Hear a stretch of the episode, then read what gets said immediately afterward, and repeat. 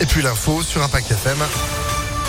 Avec Sandrine Ollier, bonjour. Bonjour Phil, bonjour à tous. À la une, l'heure des explications après les débordements de samedi soir au Stade de France. Le ministère des Sports réunit ce matin les organisateurs de la finale de la Ligue des Champions, la police et les autorités locales pour tirer les leçons d'un fiasco qui survient à un an de la Coupe du Monde de 2023 de rugby à deux ans des JO 2024 de Paris.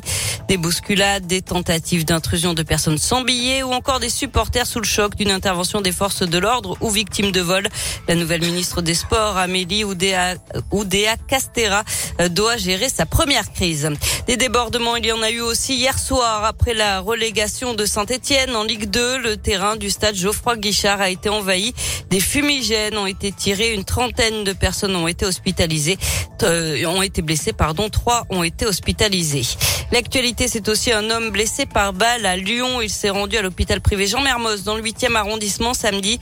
Les soignants l'ont signalé à la police pour connaître son identité. Il s'agissait en fait d'une personne suivie par la justice.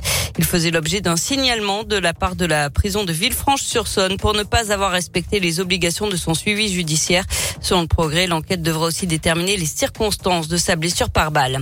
Après l'affaire des piqûres sauvages, les nuits lyonnaises encore perturbées, deux hommes en sont venus aux mains sur une péniche du deuxième arrondissement samedi soir. Le premier soupçonné le second d'avoir versé de la kétamine, un psychotrope, dans son verre. Un produit que les policiers ont bel et bien retrouvé dans la sacoche du suspect ainsi qu'une fiole vide, d'après le progrès. L'individu a été placé en garde à vue avant d'être remis en liberté sans poursuite. La drogue, elle, a été détruite. Le lancement officiel de la campagne des élections législatives aujourd'hui, on est un peu moins de 15 jours du premier tour. Le scrutin, ce sera les 12 et 19 juin.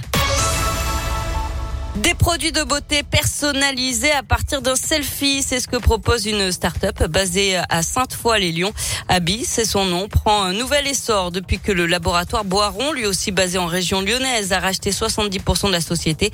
Abi a allié l'intelligence artificielle à la cosmétique pour que les clients puissent réaliser leur propre crème en fonction de leurs besoins.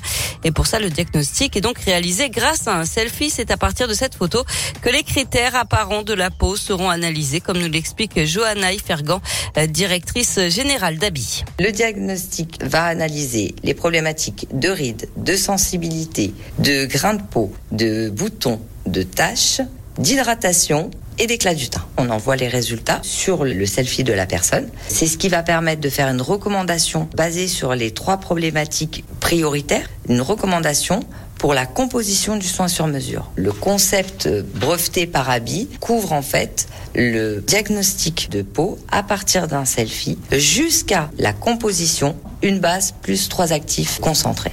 Et des miroirs connectés sont actuellement euh, mis en place partout en France. Ce selfie est aussi réalisable en passant par une application. Vous avez tous les détails sur impactfm.fr.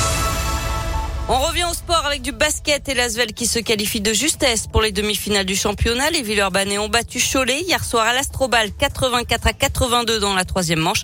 La demi-finale, ce sera à partir de mercredi à l'Astrobal face à Dijon, les Bourguignons qui ont éliminé Limoges. De leur côté, les filles de l'Asvel ont perdu la première manche de leur finale de championnat battue 76 à 66 par Bourges. La revanche, c'est demain à 20h45. Merci beaucoup Sandrine. L'actu à tout moment, impactfm.fr et vous de retour à 10h. À tout à l'heure. 9h33. Météo